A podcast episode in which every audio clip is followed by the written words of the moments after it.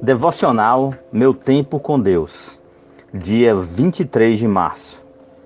Texto de hoje, João, capítulo 7, versículos do 1 ao 30. Depois disso, Jesus percorreu a Galiléia, mantendo-se deliberadamente longe da Judéia, porque ali os judeus procuravam tirar-lhe a vida.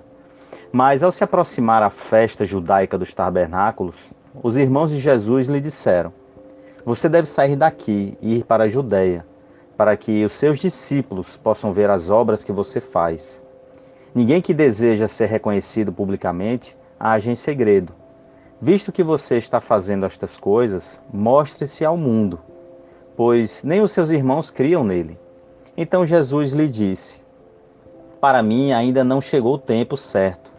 Para vocês, qualquer tempo é certo. O mundo não pode odiá-los mas a mim odeia porque dou testemunho de que o que ele faz é mal. Vão vocês à festa, eu ainda não subirei a, esta festa, porque para mim ainda não chegou o tempo apropriado. Tendo dito isto, permaneceu na Galiléia. Contudo, depois que os seus irmãos subiram para a festa, ele também subiu, não abertamente, mas em segredo.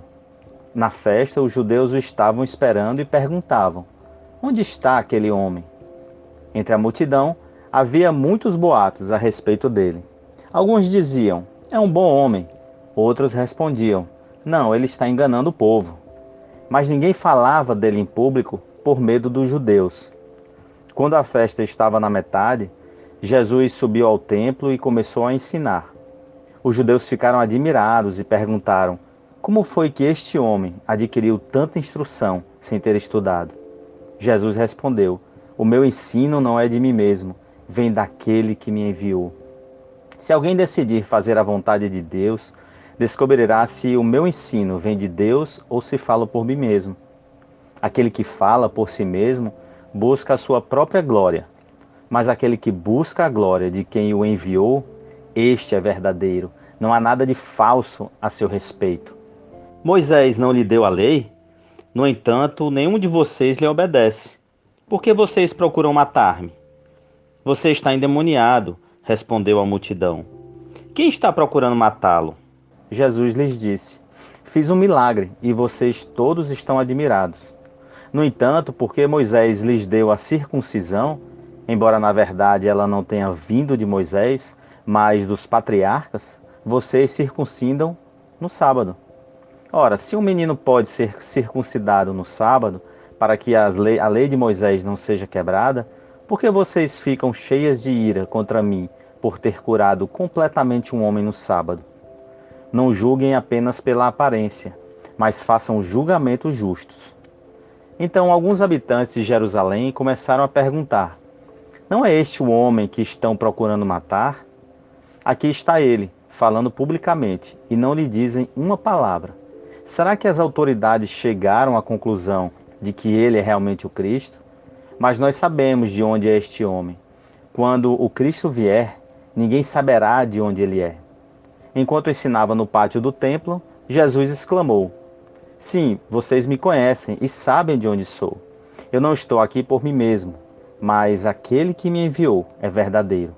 Vocês não o conhecem, mas eu o conheço, porque venho da parte dele e ele me enviou. Então tentaram prendê-lo, mas ninguém lhes pôs as mãos, porque a sua hora ainda não havia chegado. Tema de hoje: nem mesmo os seus irmãos criam nele. Um dos refúgios de pastores e pastoras é o seu lar. No aconchego da família está o consolo para os dias difíceis e turbulentos. Às vezes acontece de não terem apoio dos familiares, principalmente se foi convertido e vocacionado depois de ter filhos crescidos. Jesus não teve mulher e filhos. Ao que parece, José era idoso e talvez viúvo ao desposar a jovem Maria. Quando Jesus iniciou seu ministério, é possível que José já, já tivesse morrido. Esperava-se que a família de Jesus estivesse unida em sua volta. Mas não foi o que aconteceu. O que lemos no texto pode ser uma ironia, Deixa este lugar e vai para a Judéia, para que os teus discípulos vejam as tuas obras. Manifesta-te ao mundo, versos 3 e 4. É como se dissessem: Não deixe esse, esse talento enterrado aqui. Você precisa se mostrar ao mundo. Nossa suspeita de deboche se assenta na explicação do evangelista com o versículo seguinte: Pois nem mesmo os seus irmãos criam nele. Verso 5. Os inimigos são os de sua própria casa. Mateus 10, 36. Certa vez, os parentes de Jesus o quiseram prender, pois julgavam que estivesse fora de si. Marcos 3, 21. Sim, a família pode oferecer dificuldade, mas também pode ser bênção. A família de Jesus creu nele depois da ressurreição e aguardavam o dia de Pentecostes. Todos estes perseveraram unânimes em oração, com as mulheres, com Maria, sua mãe, e com os irmãos dele.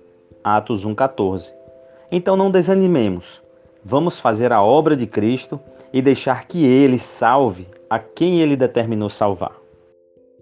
Reflexão do dia: Deus, salva minha família, como salvaste a a do teu Filho, Jesus Cristo, por tua graça.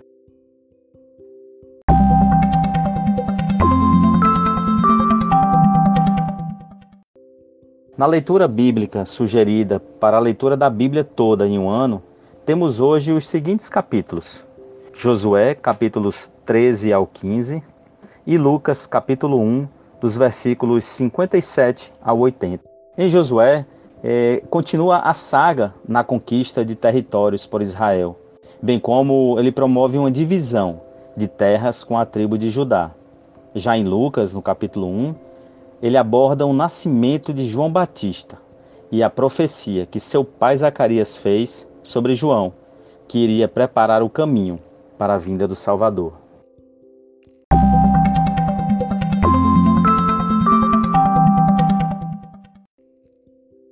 Não deixem de ler esses capítulos, compartilhe esse devocional e até a próxima.